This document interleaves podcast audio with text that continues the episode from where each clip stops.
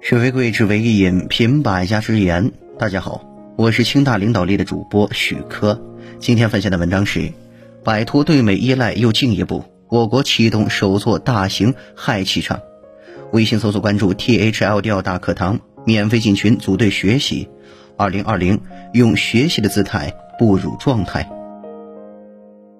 据香港南华早报报道，中国近日在宁夏回族自治区的盐池县开设了首座大型氦气厂。虽然新工厂和新设备目前只能满足少量的需求，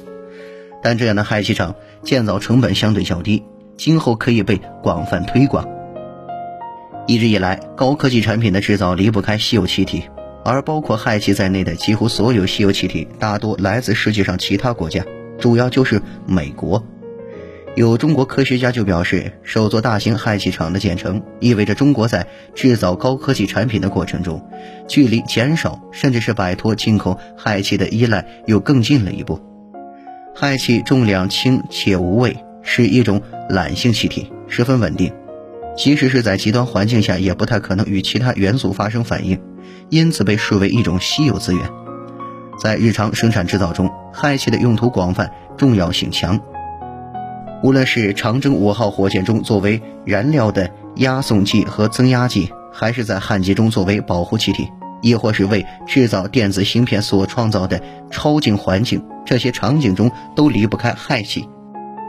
目前，中国所使用的几乎所有氦气都是来自于外国，主要是美国和那些设备所有归属权的美国的国家。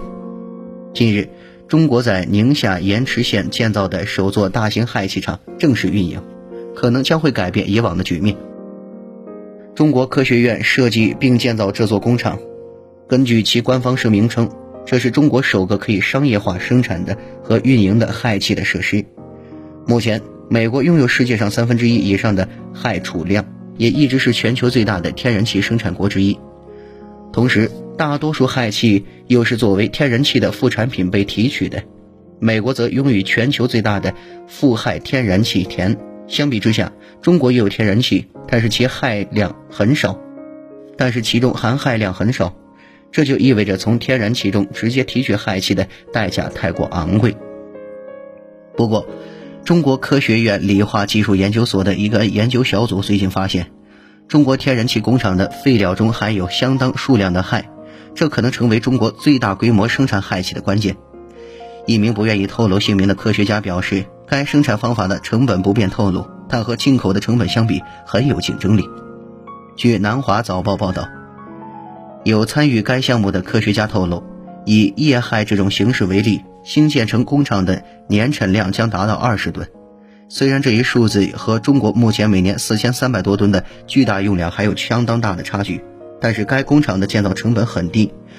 预计在三千万至五千万人民币之间。一旦中国建立数百个类似的设施项目，完全可以实现氦气上的自力更生。另外一位科学家告诉《南华早报》，想要做到这一点，还需要官方的支持，投资完全不是问题，重点是政府是否要这么做吗？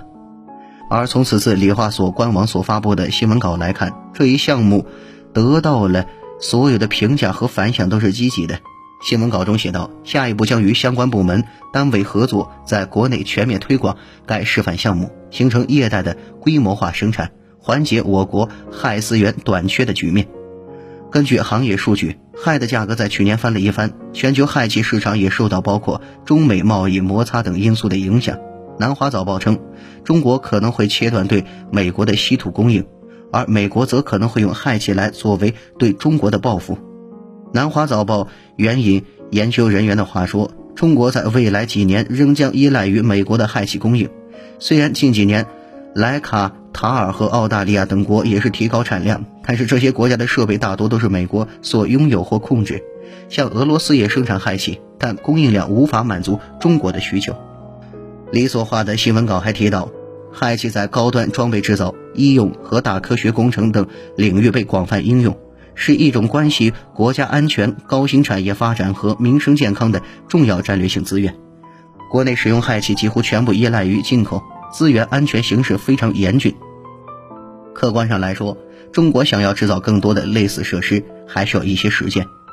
有研究人员就估计，中国在氦气的生产和使用上实现自力更生，至少还需要十年。有几处设施目前正在建设或处于规划阶段，它们的主要用途将是国防工业的后备力量。还有一部分专家认为，中国的目标不应该是生产足够的氦气以满足需求，而是应该在国际市场还能供应氦资源时加大进口，并建立大量的战略储备资源。好了，文章听完了，有什么想法记得给我留言，欢迎分享给您的朋友们，我们下次见。